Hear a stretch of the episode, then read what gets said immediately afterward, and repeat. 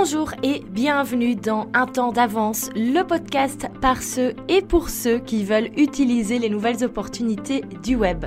Je m'appelle Valentine, j'ai créé mon premier site quand j'avais 13 ans, mon premier blog à 15 et j'ai donc très naturellement par après créé le job qui me plaisait sur Internet.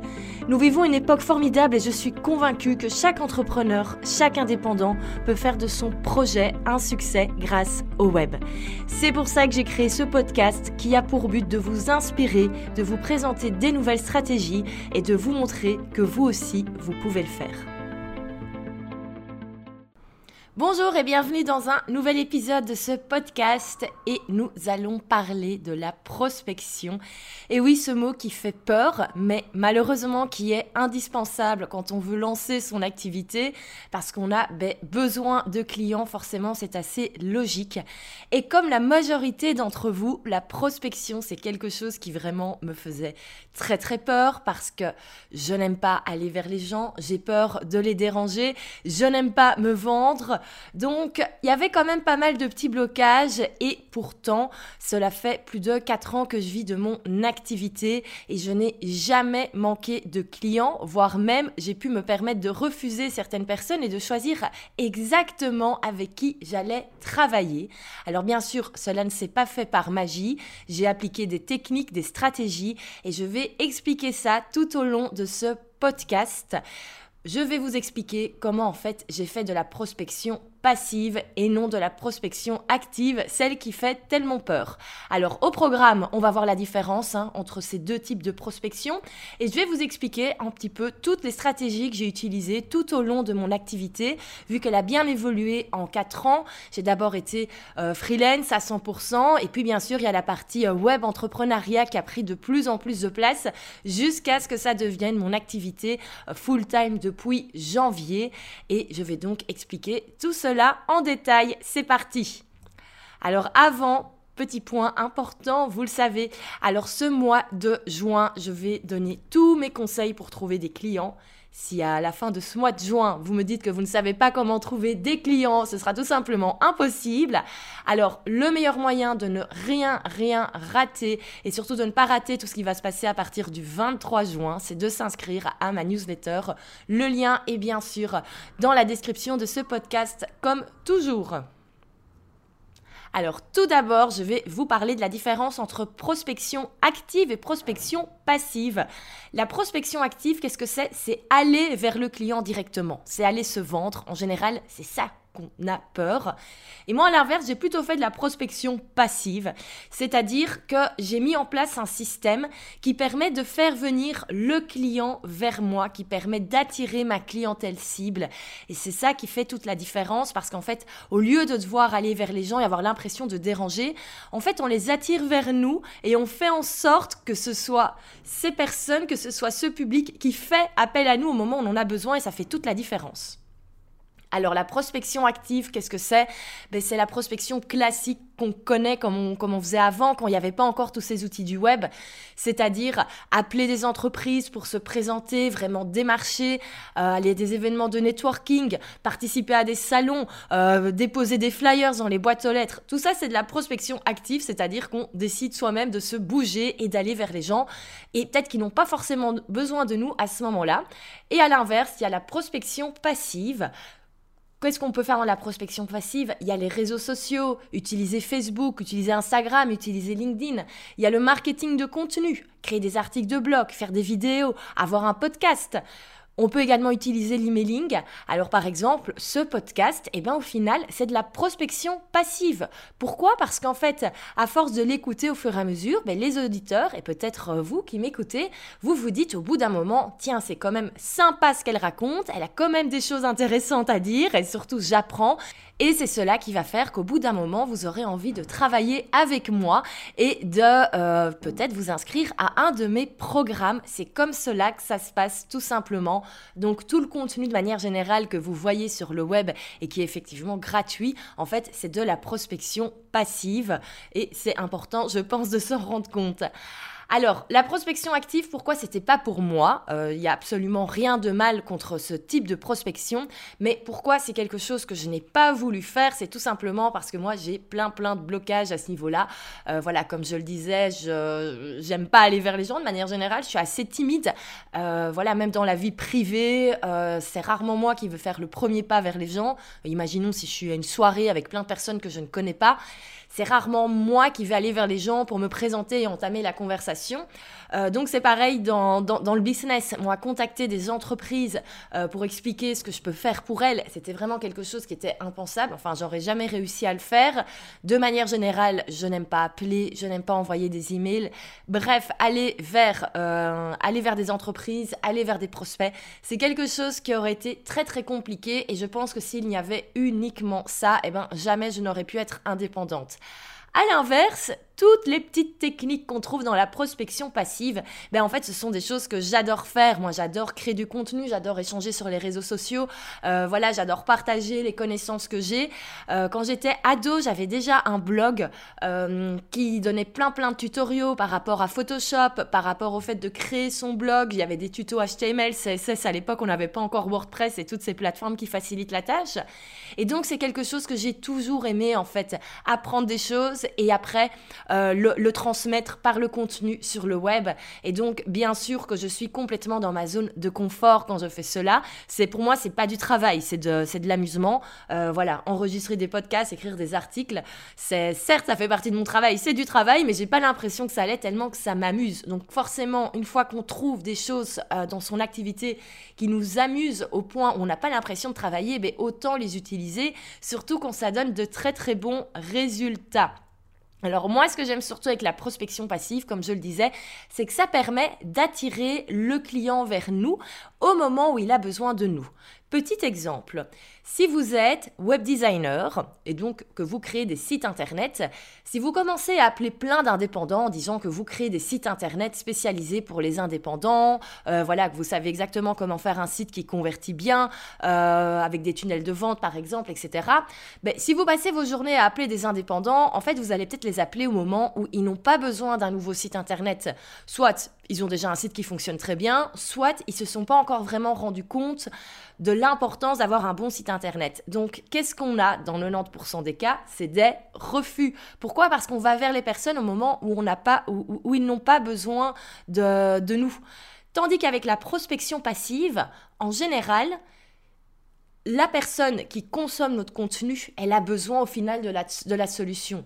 Si vous écoutez en ce moment ce podcast, c'est probablement parce que vous recherchez des astuces pour prospecter ou euh, pour éviter cette prospection qui vous fait peur ou parce que vous avez besoin de trouver constamment des nouveaux clients. En général, c'est le cas pour beaucoup d'indépendants.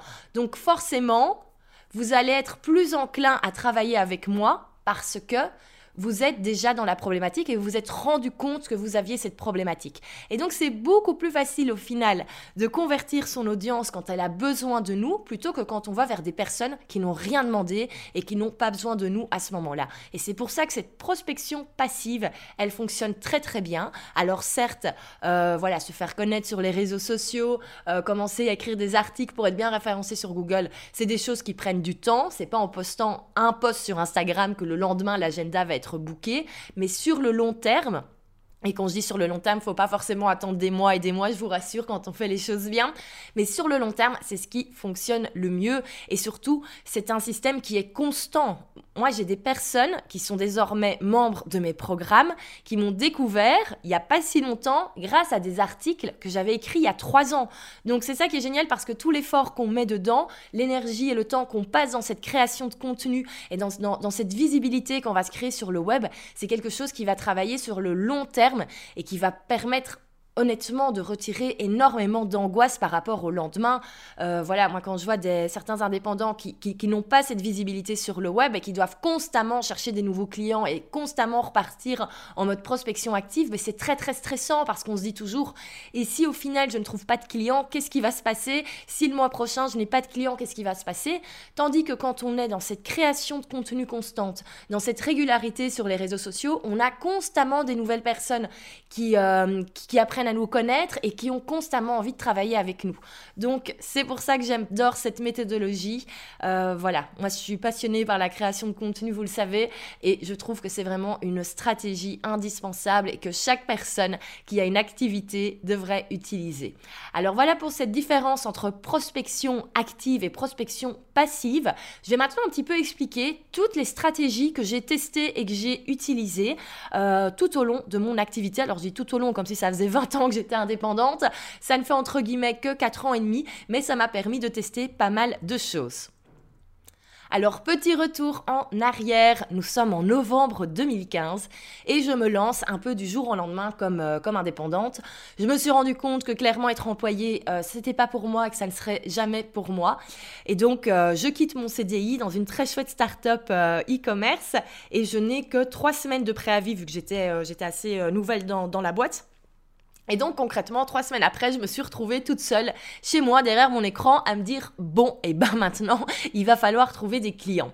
Alors j'ai fait une petite erreur quand je me suis lancée, c'est qu'en fait, au lieu de me présenter comme une indépendante qui bossait seule, et souvent on a peur de montrer qu'on travaille seul de chez soi, alors que c'est pas du tout, euh, il n'y a aucun problème avec ça, je me suis lancée en tant qu'agence, entre guillemets, euh, agence qui s'appelait Cheese and Wine. Pourquoi Cheese and Wine? Je cherchais un nom sympa et assez rigolo avec le C de communication et le W de web et Cheese and Wine m'est venu en tête. Et donc voilà, je trouvais ça très sympa. Et donc je me suis lancée avec ce, nom, ce nom d'agence. Euh, J'avais un site internet où euh, voilà, j'expliquais tout ce que je pouvais faire, enfin tout ce que nous pouvions faire vu que je faisais croire qu'on était plusieurs. Euh, à côté de ça, il y avait la page Facebook que au final j'ai très très peu utilisée. Et surtout, j'avais directement lancé le blog. Alors le blog, c'est quelque chose que j'adore. Je pourrais vous en parler pendant des heures. C'est c'était déjà en, quand j'ai terminé mes études, donc en 2011, c'était mon sujet de mémoire comment utiliser le blog euh, dans, son entreprise pour attirer des clients.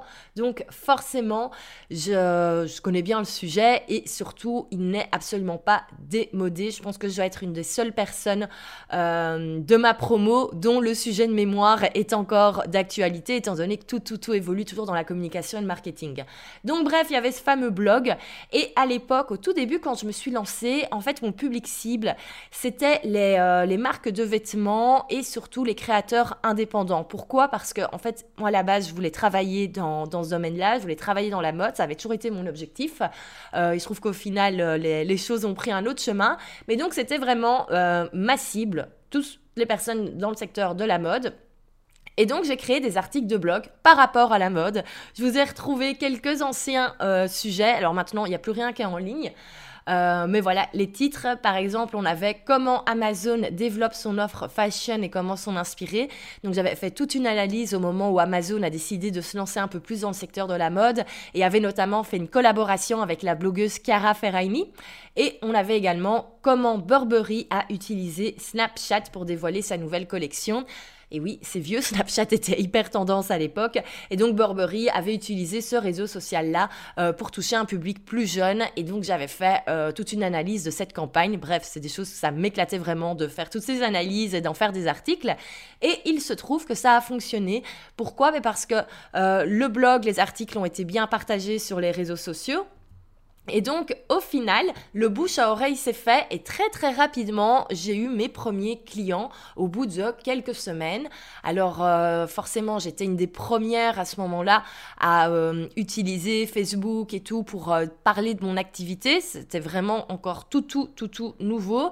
Et donc, ça s'est super bien partagé et très rapidement, des personnes m'ont contacté en me disant qu'ils avaient besoin de mes, de mes services. Euh, et le blog m'a permis également d'être référencé sur Google. Et d'ailleurs, j'ai un article qui parlait des euh, campagnes d'emailing pendant, pendant la période de Noël, enfin tout ce qui était idées cadeaux et tout. Et cet article m'a amené une collaboration de six mois avec une agence de marketing d'influence. Euh, donc ça, c'était, ça faisait même pas un an que j'étais indépendante. Et donc, quand on signe une collaboration de six mois avec une agence, c'est quand même sympa parce que je savais que j'avais deux jours par semaine pour travailler euh, deux jours par semaine qui étaient bookés dans cette agence. Et donc, j'avais devant moi six mois de, de rentrée qui étaient, euh, qui était certaine. Donc forcément, ça m'a permis de, de, pouvoir développer d'autres choses à côté, sachant que ben voilà, j'avais déjà ça, qui faisait déjà la moitié du salaire que je devais me verser, ces deux jours semaine. Et donc c'était, euh, ben voilà, ça m'a permis d'être relativement sereine par rapport au développement de mon activité. Et ça m'a permis de ne pas accepter tout et n'importe quoi par peur de ne pas avoir de clients et pas avoir peur de rentrer. L'avantage, et ça c'est un excellent exemple, cette collaboration, c'est qu'en fait j'ai attiré vers moi un client idéal, c'est-à-dire cette agence de marketing d'influence. J'ai adoré bosser avec. Pourquoi? Parce que c'est un sujet qui m'éclatait. Et donc, ils sont venus vers moi au moment où ils avaient besoin de moi. Ça a été super vite pour, euh, pour signer la collaboration. Moi, j'ai rien dû faire. On est vraiment venu vers moi et on m'a dit Ok, on a besoin de toi. C'était un petit peu juste donne-nous ton prix et euh, on commence à travailler. Et donc, forcément, c'est super chouette quand ça se passe comme ça. Euh, voilà, il faut pas commencer à négocier. Quand on se retrouve par contre à faire de la prospection active où on va vers les gens, où on les convainc, souvent c'est à ce moment-là qu'il y a un peu plus de négociation parce qu'en fait on débarque un petit peu dans la vie des gens qui n'ont rien demandé. Donc voilà le début de mon euh, activité d'indépendante avec le nom Cheese and Wine. En septembre 2016, alors là j'avais suivi un séminaire qui m'avait relativement bien expliqué qu'il valait plutôt mieux utiliser le personal branding et se positionner soi-même en tant qu'expert. Donc j'ai décidé de enfin communiquer, m'affirmer en tant que Valentine, personne seule qui travaille de chez elle. Et donc en septembre 2016, j'ai créé le site Online Success with Valentine, qui est tout simplement euh, le nouveau, enfin l'ancien je vis de ma passion. Euh, d'ailleurs, vous pouvez aller voir euh, les, vieux, vieux, vieux articles. Ce sont encore les visuels avec l'adresse, avec l'URL Online Success with Valentine qui est, qui est indiqué. J'ai changé de nom tout simplement pour avoir un nom plus facile et plus parlant par rapport à ce que je faisais. Et donc le but de ce site internet, et c'est toujours le but de ce site internet, c'est une plateforme, un média, de manière à aider les entrepreneurs qui ont besoin d'aide par rapport à leur, euh, à leur visibilité sur le web. Alors maintenant, on évolue vers d'autres sujets parce que bien sûr, j'évolue également et donc il y a des sujets dont je peux maintenant parler, comme par exemple comment créer des offres en ligne et comment les vendre surtout, mais on reste sur les mêmes bases. Et donc, qu'est-ce que j'ai fait avec ce site internet pour le faire connaître? Ben, J'ai tout simplement fait la seule chose dans laquelle j'excelle, c'est-à-dire que j'ai créé un blog où j'ai posté des articles de manière régulière. J'avais également une page Facebook où je postais des vidéos deux fois par semaine et surtout, euh, j'ai utilisé l'emailing, c'est-à-dire que j'ai fait en sorte d'acquérir les adresses email des visiteurs de mon site de manière à leur envoyer une newsletter toutes les semaines. Et donc, tout ce contenu euh, article de, blog, article de blog chaque semaine, euh, page Facebook avec vidéo. Et ben voilà, ça a vraiment bien, euh, bien buzzé. Ça m'a permis ben, d'avoir d'abord des clients en one-to-one pour mon activité de freelance. Et surtout, j'ai par après euh, très rapidement développé les formations en ligne. Alors la page Facebook avec les vidéos, là on était vraiment sur... Euh, ça m'a vraiment amené des demandes directes, euh, c'est-à-dire que les vidéos se partageaient bien, il y a des personnes qui commençaient à me suivre sur cette page Facebook, et voilà, je le voyais clairement à chaque fois qu'une vidéo était, euh, publiée, mais je recevais des, des, messages, des messages privés me disant, ben voilà, j'ai besoin de quelqu'un pour déléguer ma page Facebook, j'ai besoin de quelqu'un pour m'expliquer comment utiliser l'emailing, et donc il y avait vraiment des demandes directes pour travailler avec moi, donc là-dessus,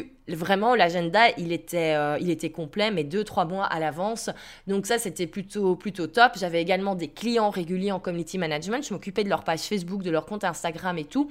Et donc ça c'est génial également quand on est indépendant et qu'on a comme ça des clients réguliers sur euh, sur plusieurs mois même plusieurs années parce que ben, ça permet d'être plus serein également. Euh, et donc voilà concrètement l'activité de freelance elle fonctionnait très très bien avec juste ce contenu. Et si j'avais voulu rester freelance voilà je pense que j'aurais dû rien faire en plus, juste continuer de, créer du contenu de manière régulière. Et, euh, et, voilà, puis le bouche à oreille a quand même fait au bout d'un moment, le, le, bouche à oreille fait également ses, euh, ses effets. Et euh, voilà, un client content va parler de nous à d'autres personnes. Et au fur et à mesure, bon, on, a on, a cet effet boule de neige. Euh, le fait de créer du contenu également, ça permet d'asseoir son, son, expertise. Imaginons si un client satisfait parlait de moi à, un confrère. Ben, le confrère, qu'est-ce qu'il fait en général? Il va aller regarder sur Internet qui on est, qu'est-ce qu'on fait. Et c'est clair que quand on arrive sur une page Facebook qui est pro avec des vidéos intéressantes, on se rend bien compte que la personne sait de quoi elle parle. Et donc, ça va vraiment encore plus l'inciter à me, à me contacter moi, surtout qu'il a déjà quelqu'un qui lui a dit que je bossais bien. Enfin, donc voilà, donc ça se passe vraiment comme ça ce bouche à oreille, ce positionnement d'expert grâce au contenu. Euh, et donc, j'aurais pu totalement avoir ce système-là qui m'aurait amené des clients tout le temps, tout le temps, tout le temps, tout le temps. Et mon activité de freelance aurait été, euh, aurait été remplie. Par contre, ben, j'avais quand même envie de développer le business des formations en ligne. Et donc là, il a fallu élargir l'audience parce qu'on le sait, euh, vendre des formations en ligne, euh, c'est un système qui permet de, de, scaler, donc aller vers le... On essaye de toucher un maximum de personnes. Et donc, à l'inverse qu'un freelance qui va peut-être avoir 4-5 clients par mois, euh, si je vends 4-5 formations par mois, c'est compliqué pour en vivre. Donc là-dessus, il faut vraiment élargir son audience et c'est là que le blog m'a vraiment aidé. Euh, voilà, donc j'ai créé des articles de manière à être référencé sur, euh, sur Google et il y a certaines thématiques où je suis en premier sur Google. je pense par exemple à un article que j'ai écrit il y a deux ans et demi qui s'appelle Comment euh, bien choisir les hashtags pour Instagram Et eh ben voilà, ça reste une question euh, que très régulièrement les, entrepreneurs et les indépendants tapent dans Google et on arrive sur mon site internet. Donc ce blog, ces articles me permettent d'élargir mon audience et me permettent, ben, mois après mois, d'avoir des, euh, des, nouveaux visiteurs sur mon site internet. Et donc certes, ça prend du temps de créer son, ce contenu. Enfin, c'est quelque chose qui m'amuse, on l'a compris, mais ça prend du temps.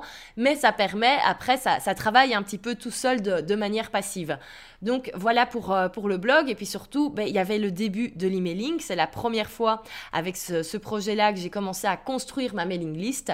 Et donc, qu'est-ce que j'ai fait? Euh, J'ai créé des lead magnets. Les lead magnets, c'est quoi? C'est des bonus qu'on met sur son site internet et que le visiteur peut avoir en échange de, de son adresse email. Et donc, c'est ça qui m'a permis de construire ma mailing list. Et c'est ça qui me permet encore de construire ma mailing list. Cette mailing list, qu'est-ce qu'elle m'a, qu'est-ce qu'elle m'apporte? Eh ben, c'est tout simplement c'est le meilleur endroit pour vendre ses produits en ligne. Vraiment, si vous voulez vendre des formations ou même euh, des masterclass en ligne, euh, créez, créez, créez absolument votre, euh, votre newsletter, c'est indispensable. Et donc, j'ai créé ma première formation en ligne en janvier 2017, une formation qui s'appelait Easy Facebook et qui explique comment utiliser Facebook. Concrètement, j'expliquais toutes les choses que j'avais mis en place pour, euh, pour moi avoir des clients via ma page Facebook. Euh, et donc, euh, cette formation s'est vendue via la mailing list. Donc, j'avais fait un challenge de 5 jours pour apprendre à utiliser Facebook. Et à la fin, ben, je proposais d'acheter la formation.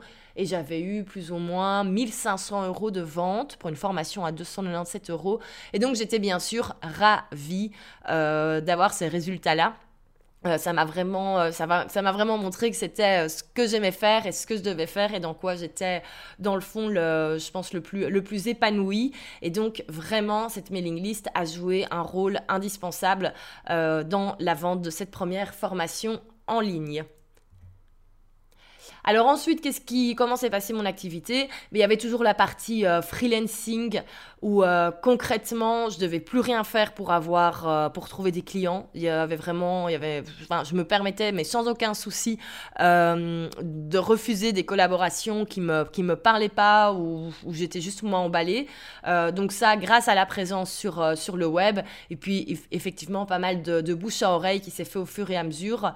Donc là-dessus je me suis vraiment jamais trop tracassée du fait de ne pas avoir de euh, de ne pas avoir de clients, c'était même plutôt l'inverse. J'avais trop de demandes par rapport à ce que je pouvais, euh, à ce que je pouvais assumer toute seule.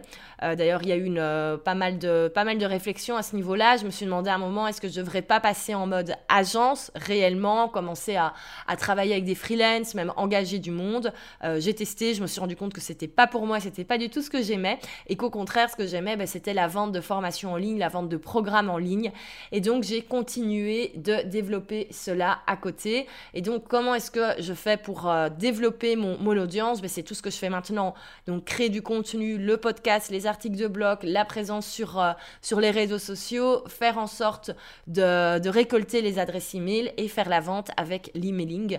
Donc, euh, voilà le système que j'ai mis en place il y a déjà plusieurs années. Au final, bien sûr qu'il n'était pas aussi abouti maintenant, vu que j'ai appris beaucoup de choses et que je continue d'apprendre beaucoup de choses. Mais donc, concrètement, c'est ça qui a été mis en place pour développer l'activité euh, l'activité de, vente en ligne via le site je. Alors, maintenant, qu'est-ce que je fais? Euh, ben, je continue de créer du contenu. Ça, de toute façon, je, continuerai de le faire. Euh, réseaux sociaux, emailing, contenu, c'est euh, vraiment la, stratégie, enfin, c'est vraiment le système qui est mis en place. ce que je n'ai pas encore commencé à faire, c'est la pub payante de manière régulière sur Facebook. J'en fais parfois quand je fais des lancements. mais là, vu que maintenant tout se met bien en place, il y a la nouvelle version du site qui arrive avec vraiment des systèmes de tunnels de vente et tout. Et je sais surtout que maintenant mes programmes sont au point. Je sais euh, que les personnes qui suivent ces programmes ont des résultats parce que c'est bien beau de vendre des formations en ligne et des programmes en ligne. Euh, mais moi, si les personnes à la fin ne les suivent pas ou n'ont aucun résultat, c'est un, un gros échec pour moi. C'est vraiment important qu'il y ait un, un, retour par rapport à ça pour les personnes qui suivent les formations. Et donc maintenant que je sais que c'est en ordre, bien sûr, il y a toujours des choses qui doivent être améliorées, mais que globalement, la base est là. Maintenant, je vais commencer tout doucement à faire de la publicité payante pour attirer encore plus de monde. Parce que certes, le contenu attire du monde, les réseaux sociaux attirent du monde, mais j'ai vraiment besoin maintenant euh, d'attirer une audience encore plus large et le moyen le plus rapide de le faire, euh, en tout cas pour toucher très rapidement des personnes qui peut-être ne nous auraient pas retrouvés par Instagram, ben c'est la publicité sur Facebook et Insta. Euh, donc bien sûr, ça demande un petit peu de budget. bien sûr, faut être certain que ce budget va être récupéré. C'est pour ça que moi, je déconseille toujours de faire de la pub quand on n'est pas certain de ce qu'on va proposer après, parce que sinon, c'est bien beau d'avoir des likes en plus sur sa page Facebook ou sur son compte Instagram, mais le but, c'est quand même de vendre à la fin. Et donc, si le système de vente n'est pas encore mis en place, je trouve que ça sert à rien de faire de la pub. Maintenant que tout ça se met en place chez moi, on va, je vais commencer à faire un peu de, de pub payante et on verra comment ça se développe. Donc voilà pour, euh, pour toutes ces stratégies de prospection, euh, prospection passive. Donc concrètement, c'est tout ce que vous voyez toutes les semaines, le contenu qui est créé, la présence sur les réseaux sociaux, la newsletter hebdomadaire. Et c'est ça qui me permet au final de construire une audience, de construire une communauté qui deviendra un jour client. Alors, deux conseils pour, euh, pour la prospection passive, si vous voulez vous y mettre. C'est tout d'abord ne faites pas 15 000 choses en même temps. Là, j'ai donné euh, pas mal d'idées. Voilà, utiliser Facebook, utiliser Instagram, faire des articles de blog, faire des podcasts. Si on essaye de tout faire en même temps, c'est juste, on... c'est juste pas possible. Pourquoi? Bah, Parce qu'on n'a que 24 heures dans une journée. Donc moi, je vous conseille de vraiment avoir une à deux stratégies et de les faire à fond. Donc par exemple, avoir un podcast et un compte Instagram. Il n'y a pas besoin d'avoir plus de choses pour se faire connaître. Euh, ça sert à rien de se disperser sur tous les réseaux sociaux. Ça sert à rien de vouloir créer tous les types de contenus dès le début. Ça va être impossible à tenir et à gérer sur le long terme. Euh, bien sûr, on peut tester des trucs différents. Moi, par exemple, à un moment, j'avais testé les lives hebdomadaires sur ma page Facebook. Alors, j'adore faire des lives, mais ça m'a jamais vraiment apporté un super retour euh, sur le, au, niveau, au niveau tout simplement de l'audience et de la clientèle, donc j'ai arrêté de le faire. Euh, je pense peut-être par contre tester maintenant les, lives sur Instagram une fois par semaine, je verrai si j'arrive à le caser dans l'agenda. Mais donc voilà, c'est ok de tester plein de choses différentes et vraiment je vous invite à tester toutes ces choses différentes, mais il faut très vite identifier ce qui fonctionne, ce qui ne fonctionne pas. Et quand je dis ce qui fonctionne, c'est pas tout simplement super, j'ai 100 personnes qui, qui, se sont pointées à un live et qui ont dit que c'était super chouette. Il faut que ces 100 personnes, que dans ces 100 personnes, il y ait des personnes qui deviennent clients. Vraiment, tout ce qu'on fait sur le web, au final, c'est pour attirer des clients. Donc si le travail qu'on fait, si l'énergie qu'on met dans ses réseaux sociaux, dans son contenu, si ça n'apporte pas de clientèle, ben c'est que tout simplement, c'est que c'est pas la bonne stratégie qui convient à votre activité.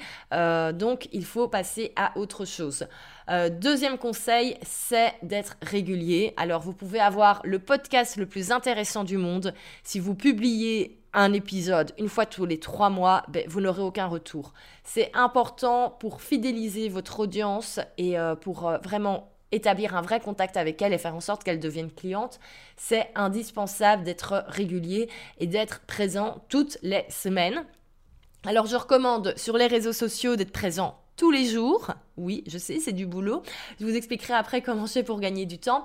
Donc d'être là vraiment euh, tous les jours, il n'y a rien à faire. Hein. Quand on publie tous les jours sur Instagram, on a tout de suite euh, ben, plus de visibilité. Et au niveau du contenu un peu plus conséquent, comme euh, les articles de blog ou les, épisodes de podcast, ben, d'en avoir un par semaine.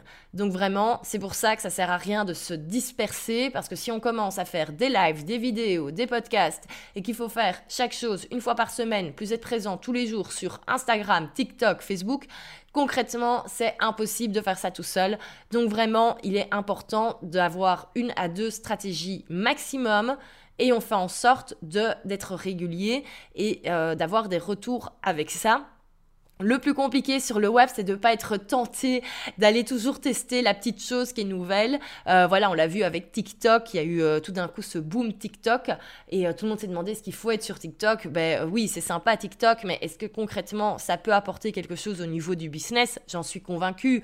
Mais est-ce qu'il faut systématiquement tester toutes les nouvelles stratégies, tous les nouveaux trucs à la mode? Je pense pas parce qu'en fait à chaque fois on teste, on teste, on teste, on teste et on n'a pas vraiment cette régularité qui s'installe. Donc vraiment, choisissez ce qui vous convient et ne testez, euh, voilà, on peut tester des choses différentes une fois de temps en temps, mais pas euh, sauter sur euh, dès qu'il y a une nouvelle mode ou dès que quelqu'un vous parle d'une stratégie.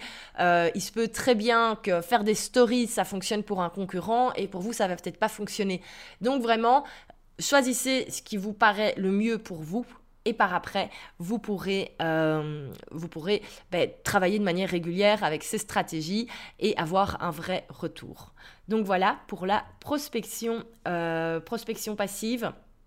Euh, n'oubliez pas également que la mailing list est très très très importante. Ça c'est une erreur que je vois souvent. On crée beaucoup beaucoup de contenu, mais on oublie de récupérer les adresses email des visiteurs. Euh, j'en parlerai un peu plus dans, euh, dans des prochains épisodes.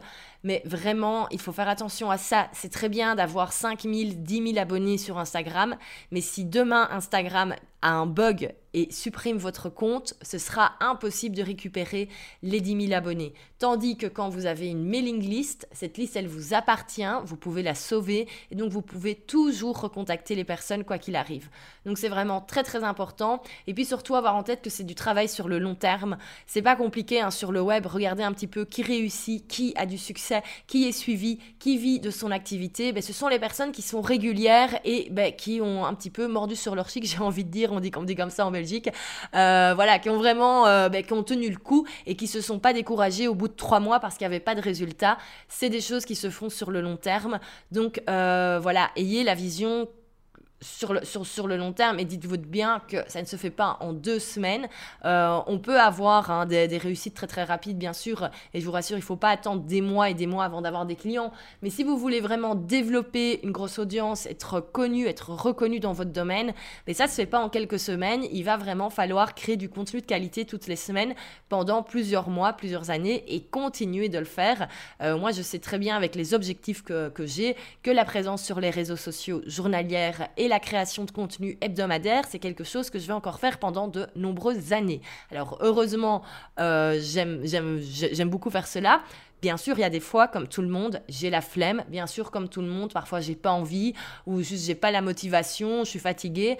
Mais il y a rien à faire. Je sais que je dois le faire parce que je sais quels sont mes objectifs et je sais que si je commence à être moins régulière, à poster moins, à faire un épisode de podcast euh, une fois quand ça me chante, eh ben, je sais que j'aurai pas les mêmes résultats. Donc vraiment, faut bien garder ça en tête. C'est votre objectif final.